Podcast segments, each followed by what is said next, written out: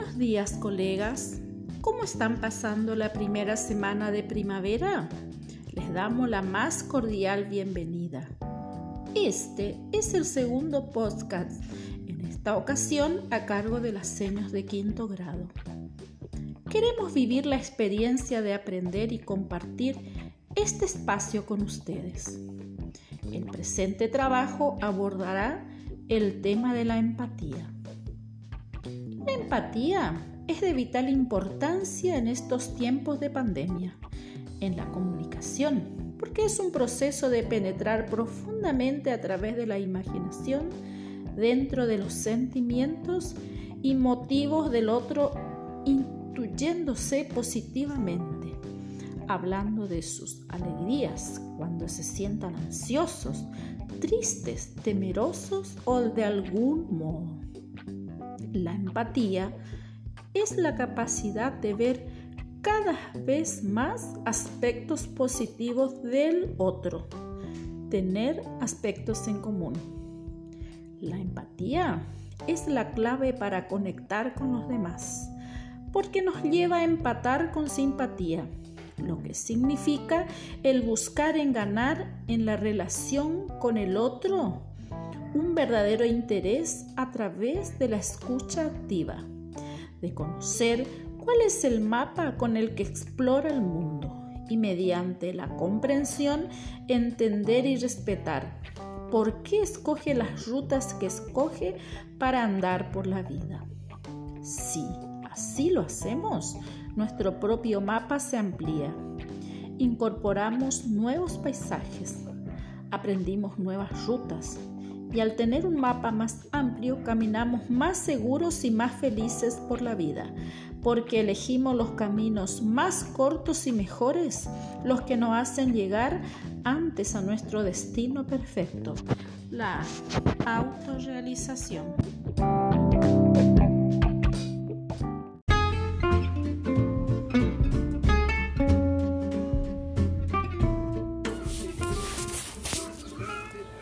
Definimos la empatía y te explicamos por qué es una cualidad esencial para tu vida.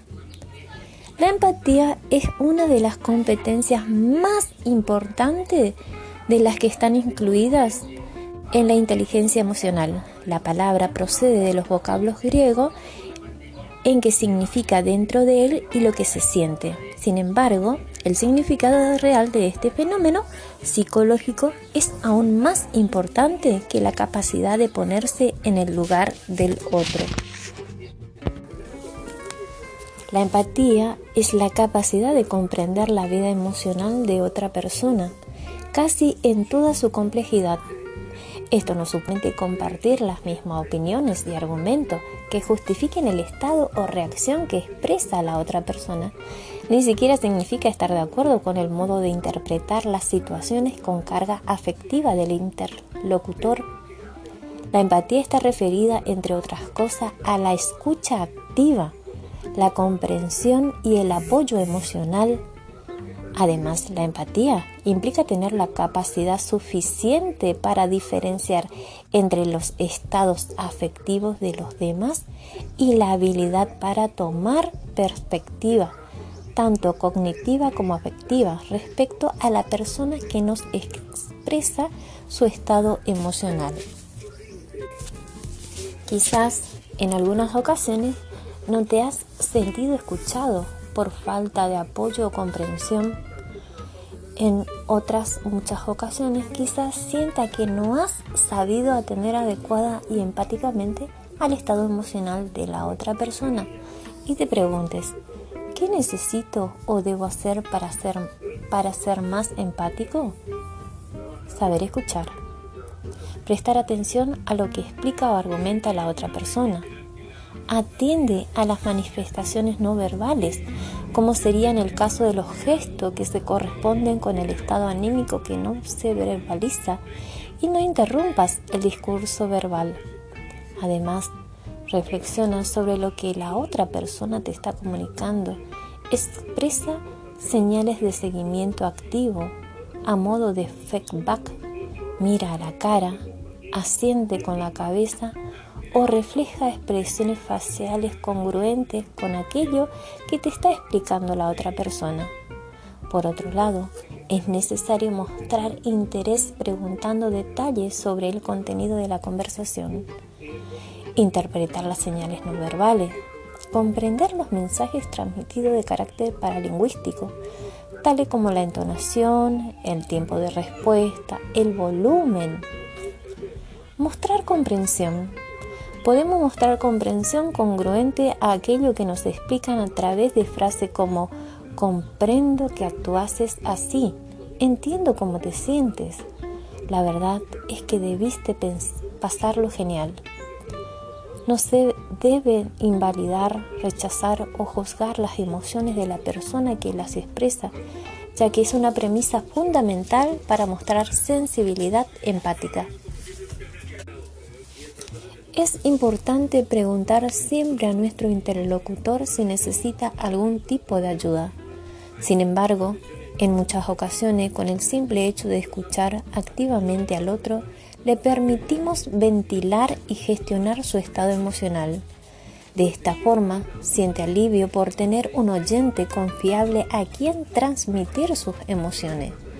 Cuando la persona que escucha empáticamente ha vivido una situación emocional semejante a la que se está expresando, el proceso comunicativo es más fluido, ya que se produce una mayor sintonía emocional. ¿Cómo practicar la empatía? La empatía como habilidad de la inteligencia emocional es importante porque posibilita experimentar diferentes beneficios. Permite disfrutar de relaciones sociales participando más con el grupo de amigos, compañeros o familiares. Ayuda a sentirse personalmente mejor, facilita la resolución de conflictos predispone a ayudar a los demás y compartir. Aumenta el carisma y el atractivo. Permite ser más respetuoso. Desarrolla capacidades de liderazgo, negociación y colaboración, así como ser mejor considerado por los demás.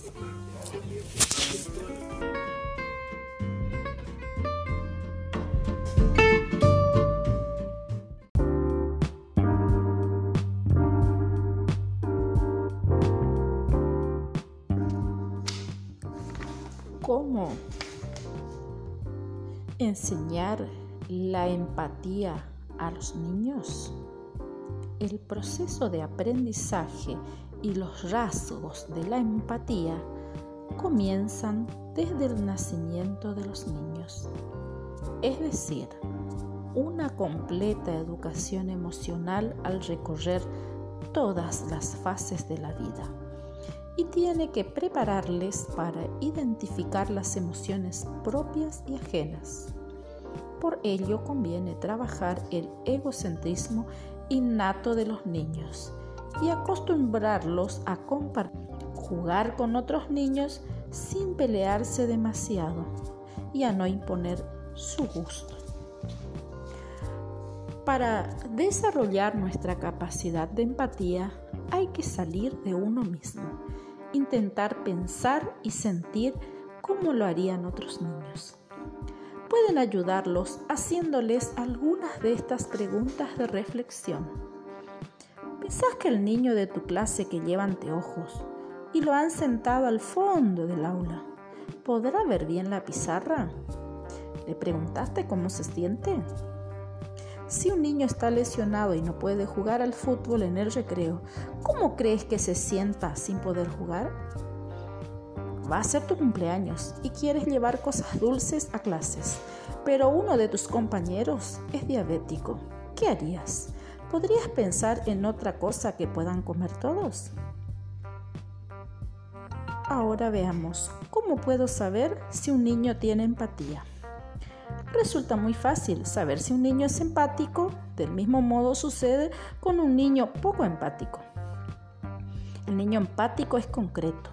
El niño empático se esfuerza por saber lo siguiente sobre los demás, sus gustos y carácter, su situación de vida, qué les asusta o qué los divierte, qué los pone tristes o alegres Por ejemplo, si saben si alguno ha desaprobado un examen, la empatía le debería llevar a no ir hablando todo el rato del 10 que obtuvo.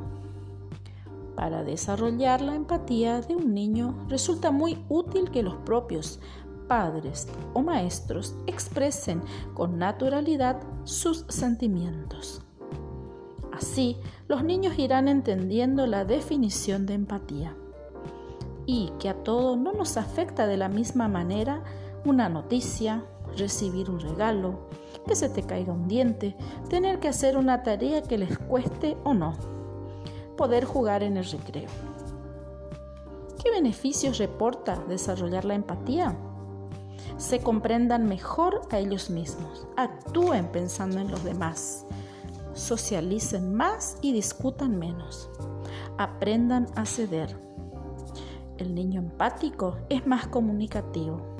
Saben expresar mejor sus emociones y tienen mayor autoestima porque se sienten más seguros. Nos despedimos de ustedes con una frase de Walter Winchell. Un verdadero amigo es aquel que se acerca a ti cuando el resto del mundo te abandona.